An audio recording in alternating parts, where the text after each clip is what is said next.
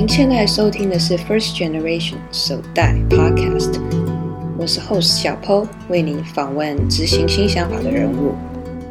各位朋友，大家好，欢迎收听今天的 First Generation Podcast。目前我在原岩攀岩馆万华馆访问这边的馆长地瓜，地瓜你好，小 Po 你好，谢谢大家。这个是你第二家攀岩馆对吧？对，这是我们第二家攀岩馆。那、啊、第一家是在？呃，我们第一家是在桃园的杨梅。多多久年前的事情？呃，如果算最前身，因为我们原本的。呃，前身叫顶呱呱，oh, okay. 三年前，但是后来就改就改建了，改建是两年前，最早最早是三年，所以我做这份工作应该是完整的三到四年这样。哇，那其实也是蛮久的。听说你之前你们你们家族是做铁工厂，嗯、对吧？对。你会不会你爸妈觉得你变从铁工厂变成攀岩，有有没有什么感觉？嗯，我觉得这次应该对他们来讲是一个很强大的世代冲击。冲击，因为以前的时代都会觉得，哎，我就是要吃饭，我最就是要做最赚钱行业。是的，在台湾起飞的时代，最赚钱行业就是铁工厂，哦、就是 CNC 啊，然后机械加工啊。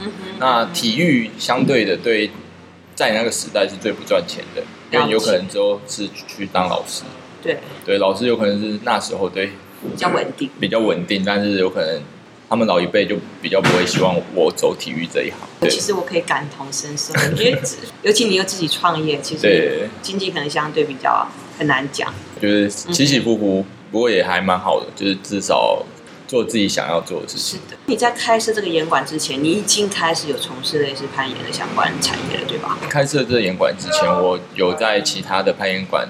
做一些教练的工作，但是比较没有那么专业攀岩，因为那时候我也不是一个专业攀岩者。攀岩对我来讲，那时候应该算是众多兴趣之一。后来你怎么觉得决心要投入这个，然后还开了攀岩馆？这是中间有什么故事在里头？嗯，也没有什么太崎岖的故事，就只是因为那时候接家业都会有一些责任，然后这个责任会想把它做好。那你做好的时候，有可能那时候压力非常非常大，有可能。情绪不稳定啊，然后有可能你会呃很生气，但是那时候持续一个运动就是攀岩。我深深的觉得，为什么我会走入这行？我在想，应该是在我最困扰、最难过的那一年，攀岩这个运动救赎了我。哎呦，对，嗯，我觉得是应该用救赎，我觉得是还蛮，我觉得蛮喜欢这字眼。原因是因为我只要一到岩，呃，我的身体、我的心理都被提升了。其实我也可以感感同身受，但是也许我不会讲到救赎，但是我真的会觉得说，我接下来可见的未来，我会发现我一直在攀岩，对对对对对对，就蛮好的。我多半是在美国啦，那我回来台湾，我发现说近年来开了非非常多的岩，就是说台北好也有好多，把四五家演唱，哎呦，已经有这么多，然后再加上新北市，对对对，更多，没错。但是我会发现说，台北毕竟可能受限于就是地方地租。地方地租，然后有可能城市规划哦，城市规划对，或者是大家有可能以前盖房子就很希望啊，我的楼高低一点，我就会盖越来越多楼，然后我每一层都可以卖，不会有挑高的地方。就是有可能呃，真的开了一个严管之后，你最后还是要回归在最呃经济的那一面，就是要让客人进来的。所以小岩馆的客人进来，有可能路线啊，或者是教学啊。都必须要有一定程度的推行。现在反而觉得台湾的岩馆是其实要做蛮多的差异化，就是每一个岩馆有每个岩馆的特色。你自己觉得？嗯，对，我觉得差异化主要在于有一些实体面的话，就是变成定线的差异化、路线的差异化，嗯、然后还有就是课程的讲差异化。嗯，我们以前有可能会说，哦，我们的教练会。去 A 岩馆、B 岩馆、C 岩馆，那现在的话就变成人力就是一个力量，所以他在我们演馆工作，OK，他就只有在我们演馆做教学，所以大家有可能会喜欢这演馆，喜欢这教学方式。那包含定线也是一样，就是他在这边定线，大家会喜欢他的路线，但当然又会讨厌他的路线，等于是像一个族群这样去进对，所以在你心目中。目前来看的话，你会觉得你的客户群大概是什么？其实会希望我们所有都可以涉略到，但是我们其实严管对要路线这一块有有一定的要求。攀岩绝大部分是在爬路线，所以他在路线上有要求的话，就会有可能会把主要的客群有可能在中手或者是新手转中手到老手这段，嗯、就有可能 V V 二到 V 五之间的客人会居多。对，那好，那我还可以来，一定可以的，一定可以的。对，那 V 零跟 V 二也是我们现在正在推行，就比如我们的体验，因为要让呃，其实开这严管应该要让更多人进来爬。所以 V 零到 V 二的人，我们会有课程，就完整的课程，或者是呃，我们会有其他空间，甚至比赛，让他们进入。先来讲那个课程好，对，比如说你这边的课程是指说指导他们的动作呢，还是说还有再加上额外的体能训练？以前有可能我们在一年前的严管，因为我们最近最近万华有在 refresh 就是扩建。那如果以以前的想法，我有可能就觉得 OK，我们就指导他的动作。然后在他的攀岩上，呃，得到更厉害的加强。那现在因为我们有更好的空间，那我会就像小朋友讲的，我我会比较希望不只是技巧，包含体能，然后甚至你的知识，然后还有其他的方面，比如瑜伽啊、红绳训练啊，甚至。呃，有可能是自由重量的重训，我们没有机械式的训练。Free weight 对，free weight 这样越来越多。对对对对对。但是台湾发生自由重量。其实他们越来越多研究显示是 free weight 的为是是比较好的。再来，我就想要问一下这个定线的问题。OK，在开原岩之前，你已经有在别的严管做一些定线。呃，如果在开原岩之前，我我其实会觉得我在其他严管做定线或者是出入线，其实也没有那么专业。有可能就像大家现在呃，就是爱好嘛。是的。我喜欢，然后哦，我就指一条路线啊，你爬，你爬完我会觉得很高兴。哎，你没爬完，我我也觉得还好。但是真正开演馆之后，定线对我来讲就是一种票房。我一直觉得路线是演馆的灵魂。对对对，然后我觉得那大家会慕名而来，或希望喜欢你这边的路线，然后来。我在美国也常常会不同的演馆，我会发现其实。他们会有所谓的 head setter，就是领队、领队对对对，主定线员。对，我发现其实严管风格也可以很不一样。对对对。所以你会觉得说，你这边的风格是怎么样的？我们其实每个定线员的风格都不太一样。比如说，有些人有可能开始是爬报纸的。那他有可能就是专门，你有可能会发现他的动作就是，比如说比较 old school 或比较力量的，就是传统抱石。是的。那有些人。有可能从户外起开始爬的，他以前爬的比较多，那他有可能路线会多很多户外风格，有也许是 layback，或者是做一些 handstand 啊动作，对，又蛮蛮酷的。我不太会限制我们严管风格是怎么样，但是我会希望我可以找到不同的定线员的风格。嗯嗯，我跟踪你的脸书，我就发现说啊、呃，你在严严。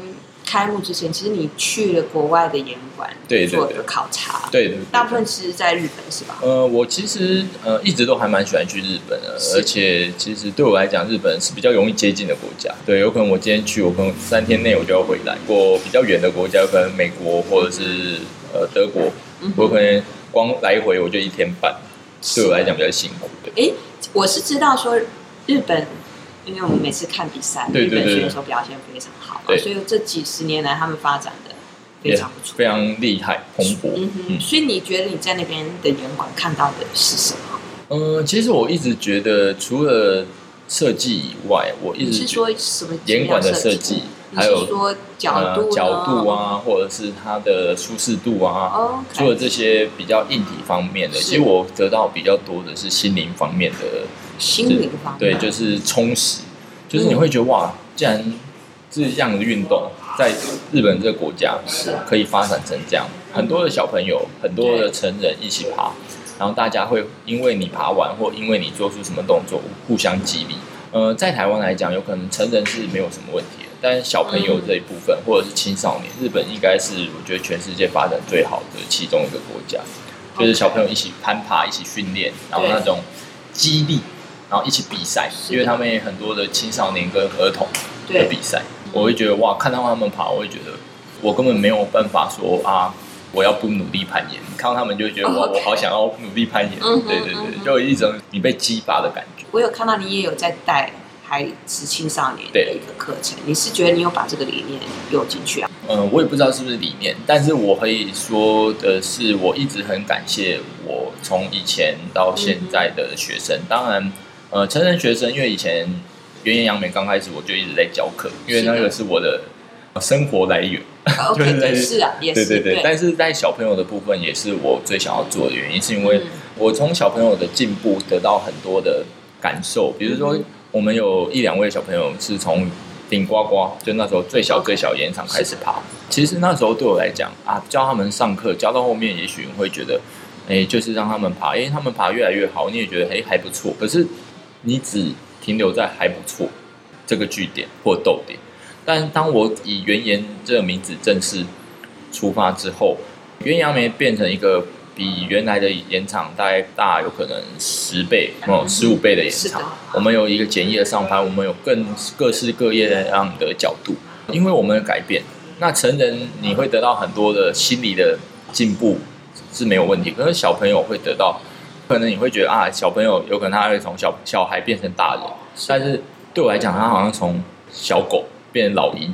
我觉得对我来讲是一种突变，对这个变化会让我觉得哇，虽然我盖了这个岩场，但是我看到他们成长，这个成长就足以弥补我盖岩馆的辛苦或经营岩馆的辛苦。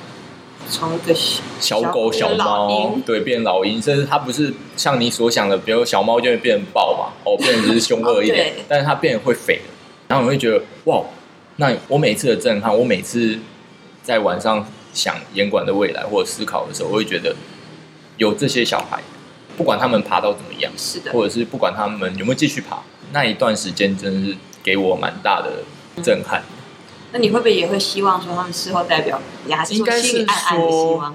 嗯、呃，对我来讲，其实我一直跟我的教练，甚至我也跟自己讲，是就是我不会给他们太大的期许。如果我给他们太大的期许，他们也许会造成压力，因为他们已经有爸爸压力、妈妈压力，甚至自己的压力。对，我只有问他们一句话：你想要成为怎么样的人？嗯，你想要成为选手，我会。如果我以选手来对待他，对我以选手对待他。如果我本职学人不足，我就去训练我自己，再训练。对对，那你想要做怎么样的小朋友，或者是攀岩选手，甚至你想要爬业余的，是的，你有可能训练训练，爬一爬，你觉得哇，我不想再爬，都可以，随你。你的态度会取决我，我怎么对待你。从、嗯、以前教到现在，很多教练或者是包含我自己，都有遇到有一个言叫妈妈觉得你。爬得很好，是的，对，然后我会觉得好好辛苦，而且消磨教练的有可能热情，所以我会尽可能的告诉我们教练，如果你可以选择，那如果他不想爬，那就不要让他爬。原因是因为我也没有很想要赚这个钱。那如果他又很想爬，你又可以赚这个钱，对，为什么为什么不做？对对对，然后我会觉得哇，很棒，会对我的小朋友，或者是我们称呼于选手的小朋友做这样的。态度确认。访问到同时，我就看到很多小朋友。我也觉得圆圆现在的制度应该会慢慢走向轨道。今天我们对于幼儿，我们对于儿童，我们对于青少年。有不同的成长，那不同的阶段会有不同的教练去带领。比如说，今天一个教练，青少年教练，他去从幼儿开始带，那他有可能会遇到很多的挫折。别人的幼儿有可能爱爬不爬，然后不喜欢跑。对。那我们今天把一个幼儿专项拉出来，那这个幼儿教练就是负责幼儿。所以他会需要有极大的耐心。你会不会也希望这一个幼儿的教练，还有一些幼儿教育的一些背景进来？如果是这样的话，我觉得是更好的。原因是让他可以体认小朋友更多的同理心。对对，但是我最主要，我觉得攀岩可能刚开始不太好入门，所以我会先以现有的教练，我们去讨论，让他尝试，尝试后我们再讨论。那教练就会修正自己的态度。有有些幼儿教练有可能是爸爸级的、妈妈级的，所以他们会有更大的耐心。对，我也觉得蛮在这个行业好一阵子，之前有遇过攀岩对你的救赎，然后现在又看到孩子们从小猫小狗变成老鹰。对，就感觉起来你其实，在经营岩馆上，其实你有个愿景，对不对？对，我其实有一个很大的愿景。嗯，如果以自己的事业来讲。有可能我会希望我可以像日本，甚至像德国一些比较大些连锁岩场。那我想要开岩连锁岩场，包含不只是上攀、抱石，在台湾。它的背后是在于，我会希望进入我们这一行的人，他可以让大家瞧得起。你你会觉得现在台湾有这还是有这样的氛围吗？现在台台湾还是有，很瞧得起。呃，没有，他现在还台湾还是有这样的氛围。原因就是他会觉得啊，你做什么啊？有可能你连自己的事业都行业都没办法认认同，也有可能没办法大声说哦，我在做攀岩教练。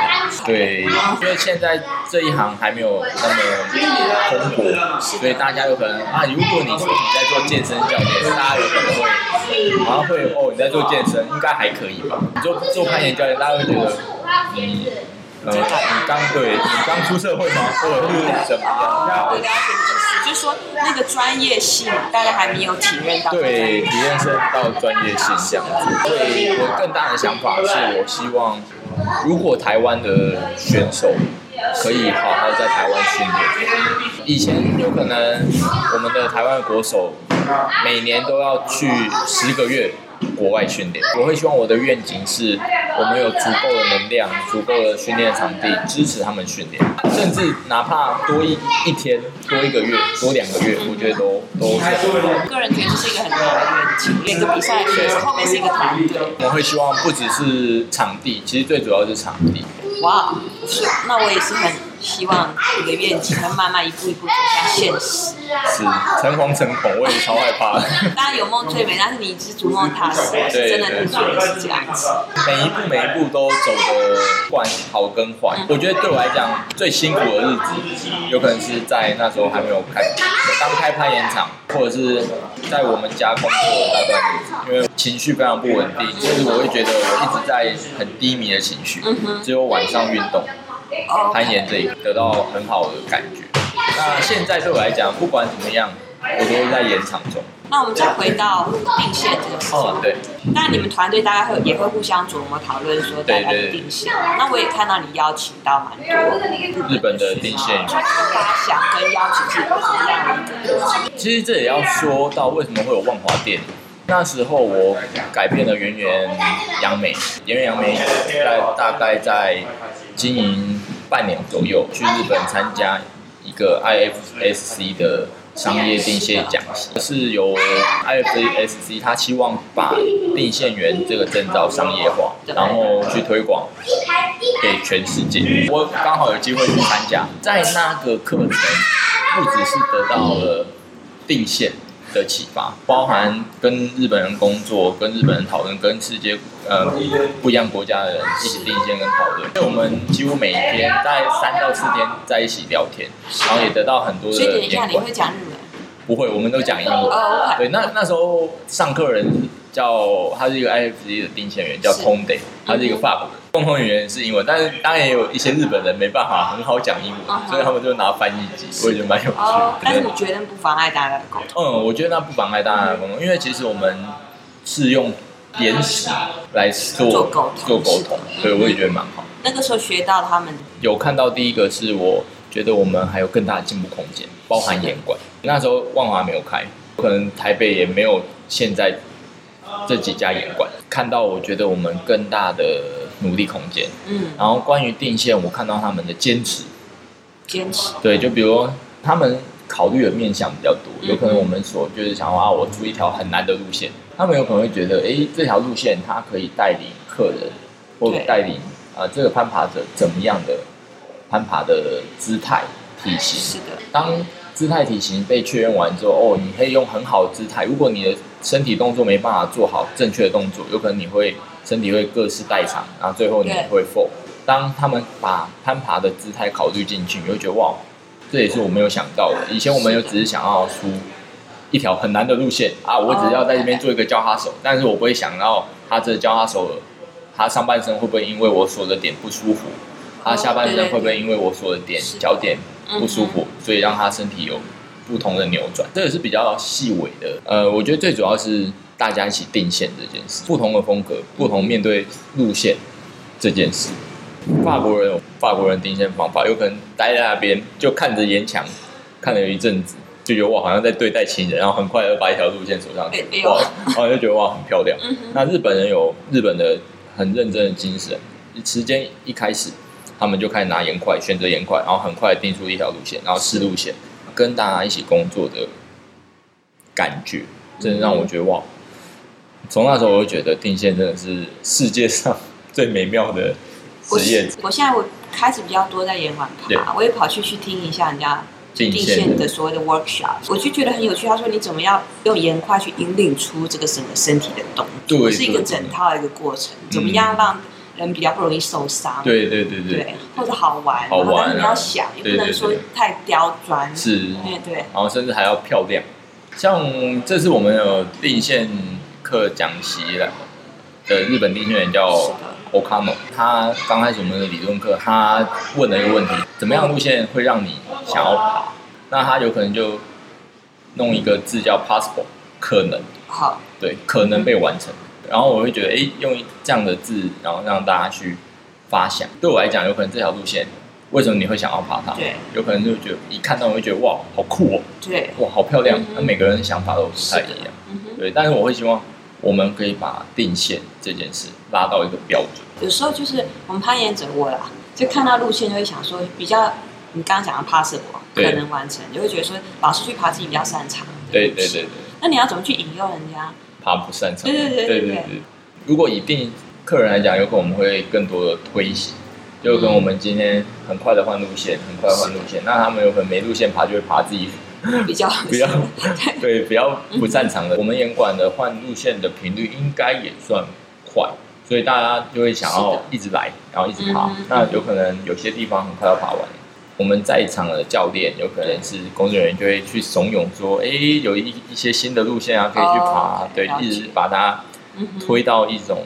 极限这样是的，我看到你接下来要推出一个，就是你们自己开的定线课，跟你日本起来就有什么样的区别是？呃，应该是说，其实我一直很想要把定线这个东西变成常规化跟标准化。我所谓常规化跟标准化，就是。我们一直从日本请定线员来，对，其实对我来讲花费真的非常非常大。我自己去上定线课，嗯，我去日本上定线课，有可能对我自己来讲，嗯，我就觉得、去日本上定线课，他们用英文讲、嗯，对对对对他们大概有一个法国人，两个美国人，一个日本人是指导员，所以主讲是英英文。万华定线课，其实我会希望这个课程是变成，哎、欸，我们每一年。都可以开，那每一年都会有新的定线员，嗯、那不同的定线员他会有不同的想法，我会觉得这样的感觉才是正轨。嗯、很多的严管都需要更同更多的定线员。其实定线定久了，最可怕的是你会有定线的匮乏。当然这是工作，一一样会有很专业的定线员，那是一样会有初级、中级的定线员。那我会希望。有更多的定线员才可以支撑这个产业往上走，那大家可以爬到更有趣的路线、更不错的路线，你的身体的能量、力量才会往上走。嗯，这个也是一个蛮长的路，因为说实在，我在美国，因为美国的严管现在也是很蓬勃，但是欧洲比较更。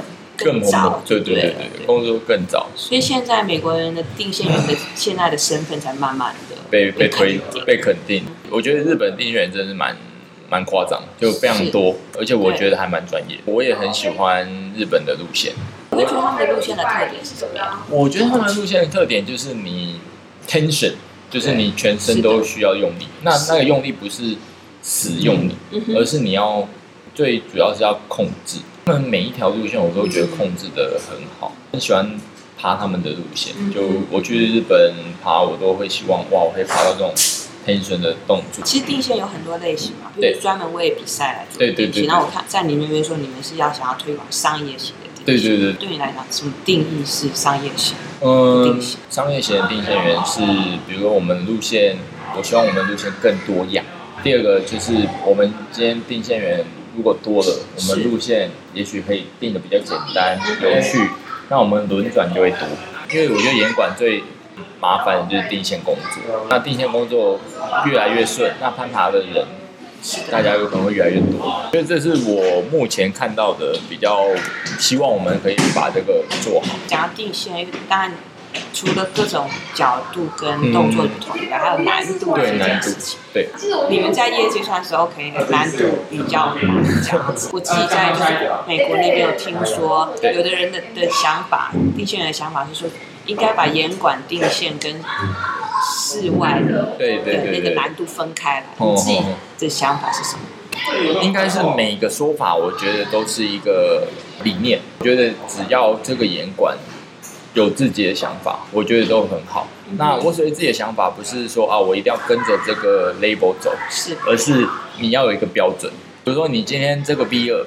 它就是在你的眼管就是一个 B 二的难度，你不会说哦，这个 B 二结果爬了啊，有可能是其实是 V 零。希望它的标准是被设定的，不管它比户外难，或比户外简单，啊，或者是它跟户外的呃设计难度的模式是是不是一样？我觉得其实对我来讲都还好，我只是希望今天对它就是一个标签，比如我今天客人来。他一直在我们这边爬，他从 V 零开始爬，爬爬爬爬，哇，他爬到 V 二了，不会说啊，他爬 V 零爬爬爬，哎，突然变 V 二，哎，怎么变 V 零？这标准被有可能会有一点震荡。对对对，我觉得是一致性会比较好。我也会希望未来我的客人是，或者是我们攀岩馆被教育成，当你到某个程度的时候，你不要去在意它的。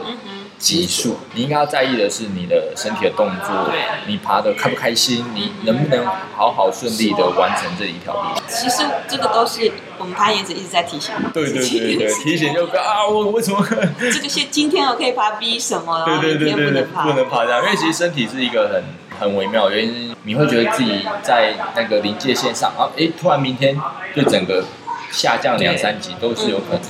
的确是，对啊，我常会说，这很像股市震荡，就你长期是在成长就行，但中间可能会会有一个小小波动，对那个小波动就是让人比较沮丧，或者是让人比较需要坚持的时候。但是反正没关系，你就持续的来，对对对对，爬完它，然后做训练，然后做其他的训练，身体的力量训练跟路线上的训练，我觉得都是蛮。就好像各个。室外延长，它的难度有的是我们说的比较硬，我知道吧？但是我会说，至少在那一个延长，它是有标准，有一致性。就像你们呃万华店跟杨梅店，你们觉得是也是有一致性？嗯，可能我们百分之八成到九成的路线是没有问题的，但一样会有，一定一定会有小一个小震荡，或者是有心态的问题。我会期望是我们每个严管都有一个。呃，首席定线员他来去掌握这个标准，嗯，以及我们定线员攀爬之后，我们会说哦，假设 A 是 B 二，那 B 比 A 难，对，那他有可能就是比赛。其实有时候严管定线有可能会比较级。会有一个标准，比如说 B 三，那你这条容易比那条上一条难，比下一条简单？由一个主要组长的路线的管理者去设定。当然，这个设定者有可能会取决于他的专长，有可能他是一个非常有指力的人，或者他。非常有可能身高不高，有可能他可以把自己缩得很挤的人，有可能此类本会特别难，对，就是但是都会有一个标准。看的课程我就很想来上，可是我要回美国去，因为我在美国那边就比较难接触所谓的日系的，对对对，定线这样子。希望下次能有机会。好，一定。像你们提供的课程啊，刚才你们有我有提到说你们有孩孩子的有青少年的训练，一般大部分是在杨梅。呃，都有，杨梅、然后光华也有，然后我们也会拉到其他演馆。我自己是成人的，所以就很好奇说，像你成人在强化的课程，你是属于常规性的呢，还是你是不常规性？其实比较希望是常规性，从脚法开始，到路线的训练，然后到身体的力量训练，甚至成套成套的，比如到有可能。核心、实力，甚至我帮你规划一个周期性的训练。我自己的经验来讲，有可能以杨梅来讲，我们有一些学生，呃，已经跟我们爬了两三年。是的。我们帮他上课，刚开始上了半年、一年，然后接下来我们跟他讨论，哎，看你今天我有可能会变成目标式的攀攀岩。比如说你今天想要去户外攀岩爬，OK，那我们也。在你出发前的前三个月，我们做一套训练。你今天想要比赛，抱石比赛，OK。出发前的前三个月，我们来做训练，依照目的性的不同，然后去做训练。那我会希望我们未来也是走这样子的组合。比如刚开始学生初学进来，他会因为攀岩，然后有一些改变。那这个改变会有，比如说他想要，就跟我们以前一样，有可能开始想要去户外攀岩，开始想要去户外做什么。因为他的目的，然后去帮他设定菜单，很像个人式的教练，但是又没那么个人。对，因为攀岩如果个人式其实还蛮累的，还是有同学啊，对。所以你希望说，在这个攀岩变得更，基本上变得更好的攀岩者这一条路上，这条系列有个系列的常规性的课程，对，可能变成拔擢成定线员。哎，你知道我们这边的，也许你已经知道我教学想法跟理念了，是，那你就会成为下一期的初阶的新手教练，觉得是越来越可以往这边走。哇，真的，你有想法没有，就是。继续努力做，因为觉得时间过好快我，就是真的很容易眨眼。因为我还记得我跟小波第一次见面是我去封城，是的，上你的，所以我那时候以为你是在封城工作。其实我那时候也在工工程工作，但主要的有可能非攀岩，有可能我们是在溯溪的部分做比较比较多的涉猎。那时候其实我也算刚退伍。然后也爬的相对比较多，就是比较有闲那时候，所以是我们第一次见面。了解。哇，哎，所以你现在还常跑户外吗？还是比较少？呃，其实最近真的比较忙，所以比较少。但是实际上，如果呃有时间的话，我们还是会去户外爬。对，因为不管带小朋友，不管我们自己，还有很多灵感或定线的想法。我看到你们是不是也有带到，比如泰国还是？哦，对对对，我们有带去去泰国。攀岩啊，是的，对对对，夏令营。不过说实在，你会觉得说现在户外跟室内已经两个不同世界的感觉？嗯，对我来讲比较不同是世界的部分，就有可能我还要习惯一下高度。习惯一下高度。对，那对于户外抱持来讲，其实我觉得还没有差那么多，是只是真的软垫的部分。对我来讲，就是户外的高度让我比较难克服。就户外抱石，呃，户外上盘，哦，上盘，对对对，户外抱石就还好，户外抱石其实还蛮蛮自由的。抱石垫虽然说薄薄那一层，但是不至于，就有可能我们做呃 landing 的时候就只要注意一下就好。哎，所以你们像一般上基础课程也有教人家怎么放？呃，有，就是我们其实基最基础最基础的课程，这也是一个比较重要的一环。哦，所以上盘可能。上攀可能相对的高度，高度又有点害怕，你要拼难度啊，或者对，可是理论上掉在绳子上是比较好的，应该是这么讲啊，对对对，对，但是就是需要点时间。像我之前去辽国爬，我去一个月，第一个礼拜就是爬，除了适应环境，爬一些简单，就在十一、十二的路线，然后就把那个坠落感。找回来，把那个害怕甩掉。对对对，先把害怕甩掉。是真的，真的真的。很久没很久没有做这件事，真的是蛮蛮害怕的。嗯，因为我接下来也是希望说，因为即我即将要从露营车搬到一个房子，然后 希望能够多户外抱石。我当时会觉得说户外抱石，我会觉得蛮紧张的。会，因为其实就像。如果一个人去爬，其实真的有时候一个 fall 或者是突然一个浪唱或者是滑手，我觉得户外抱石比较容易造成不可逆的后果，就是有可能，我觉得今天人是大家大家有几个人去。那如果五六个人，大家可以互相 SPA。也是。今天很谢谢地瓜接受我们的访问。那我希望之后啊、呃，有机会，也许地瓜也可以到美国来。一定一定，我一定要去这样。然后我会之后回台湾有机会来上你们的课。好，一定。大家也请关注妍妍粉丝页，可以看到他们推即将会推出的课程跟活动。好，今天谢谢地瓜。好，谢谢大家，谢谢。谢谢